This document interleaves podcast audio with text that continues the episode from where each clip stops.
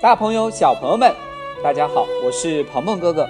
今天的鹏鹏说读书时间，为大家读的是鹏鹏哥哥讲故宫系列之一《寻找紫禁城里的颜色》。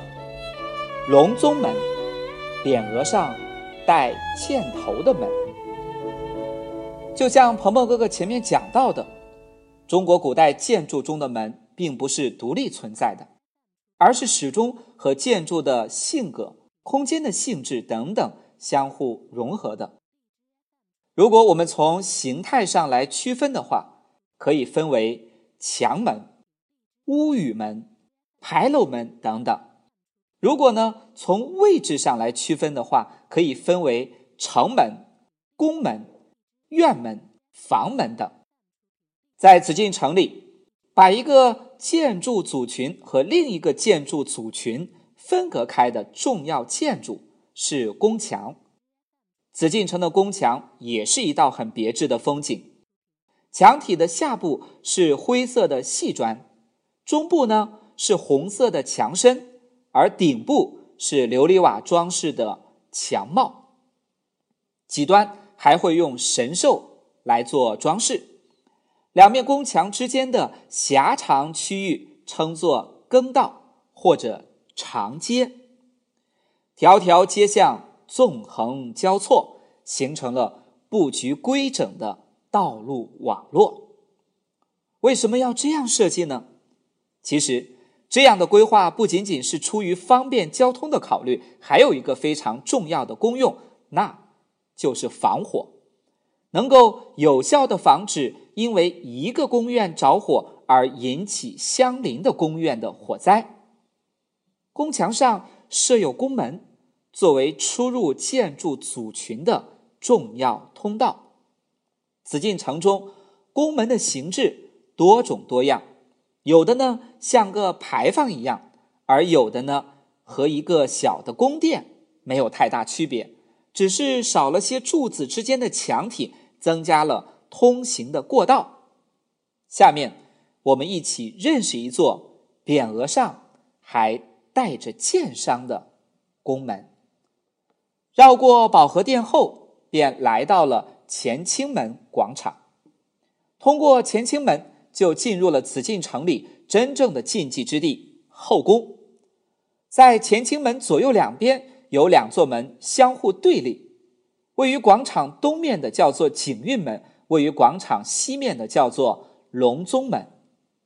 两座门呢，都是在明朝永乐年间。和紫禁城一同建成的，其中隆宗门在万历年间还重修过，它们的正面都是六根柱子，形成面阔五间的构造，中央的一间以及旁边的两间作为通道，整体建筑立于高约八十厘米的台基之上，在门的内外两边。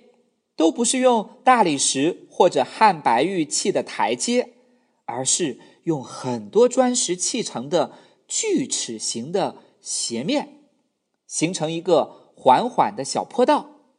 这样的设计可以起到防滑的作用，方便皇宫里的轿子和车子通过。你想到了吗？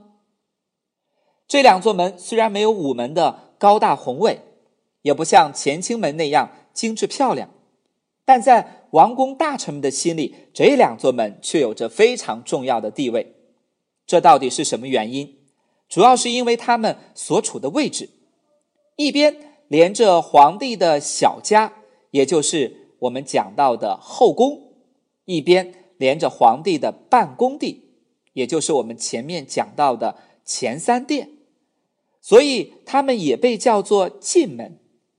陪同王公大臣一起进宫办事的随从，只能站在隆宗门台阶外二十步的地方等着，是绝对不能跨过这道门的。从清朝雍正皇帝开始，皇帝把自己日常办公和休息的地方从乾清宫搬到了西六宫南侧的养心殿，在一墙之隔的乾清门广场西北角。设置军机处，方便随时传唤军机大臣来商讨国家大事。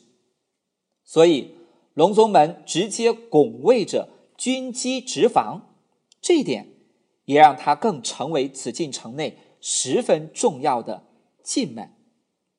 在这里给大家补充一下关于军机处的小知识：清朝雍正皇帝设立了军机处，其实就是皇帝的机要秘书班子。尽管能够在军机处办公室上班的官员都是位高权重的大臣，是皇帝身边的红人，但这个办公室确实简陋了一些，只有三间很狭窄的小房间，夏天热，冬天冷，工作紧张而辛苦。为了能让这些官员很好的工作，在军机处外的廊下。常常会准备有烧饼等等充饥的点心。每天下午四点钟，军机大臣们就可以下班回家了，但必须有人留在这里值班，以备皇帝随时召唤。在景运门和隆宗门当中，隆宗门的使用频率相对高一点，这里连接着紫禁城的西门，也就是西华门。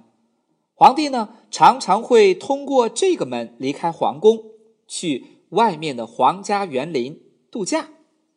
据史书记载，雍正皇帝病逝在圆明园后，遗体并没有从午门进入紫禁城，而是走的西华门。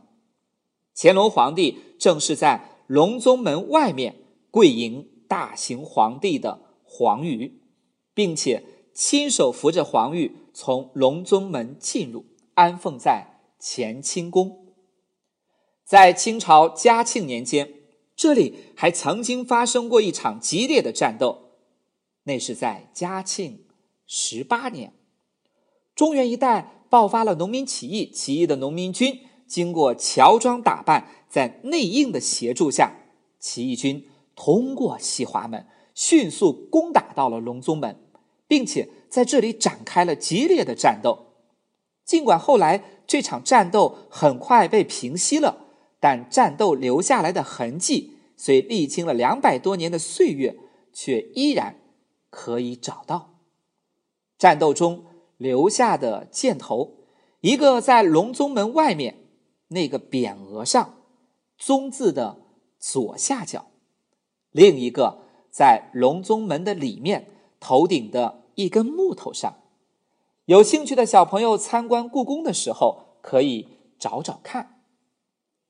这类屋宇式的宫门虽然看上去就像一个房屋，但作为通行之用，对空间有着较大的需求。因此，古代的匠人们会利用一种叫做简铸造的梁架结构来设计这样的宫门。比如说，隆宗门和景运门就采用了这样的方法。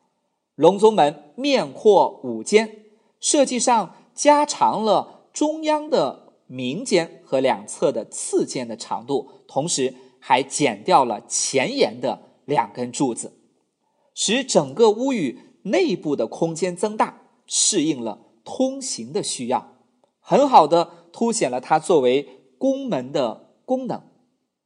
不知道小朋友们发现没有，紫禁城的外朝是。没有路灯的，因为这里的宫殿大部分啊都是在白天使用的，很少会在晚上使用。即便是皇帝很早需要去外朝的时候，只需要有人打着羊角灯照明就可以了。乾清门内的内廷就不一样了，这里是皇帝和后妃们生活休息的地方，晚上也会经常有人活动的，所以在长街。每隔几十米就会设置一座铜灯，立在大理石基上。同样的，属于外朝的隆宗门和景运门外也是不设路灯的。但是有一年，嘉庆皇帝却命人搬来了一些铜灯和铁缸，他们是从哪里来的呢？原来都是来自原来和珅的府中。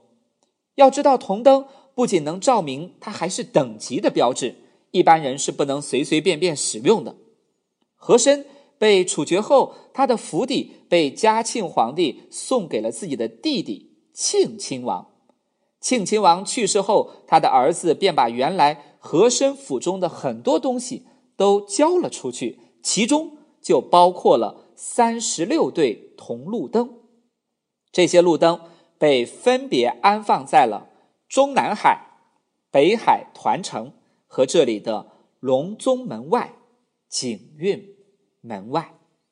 好了，我们今天的鹏鹏说读书时间就到这里，下期节目我们再见。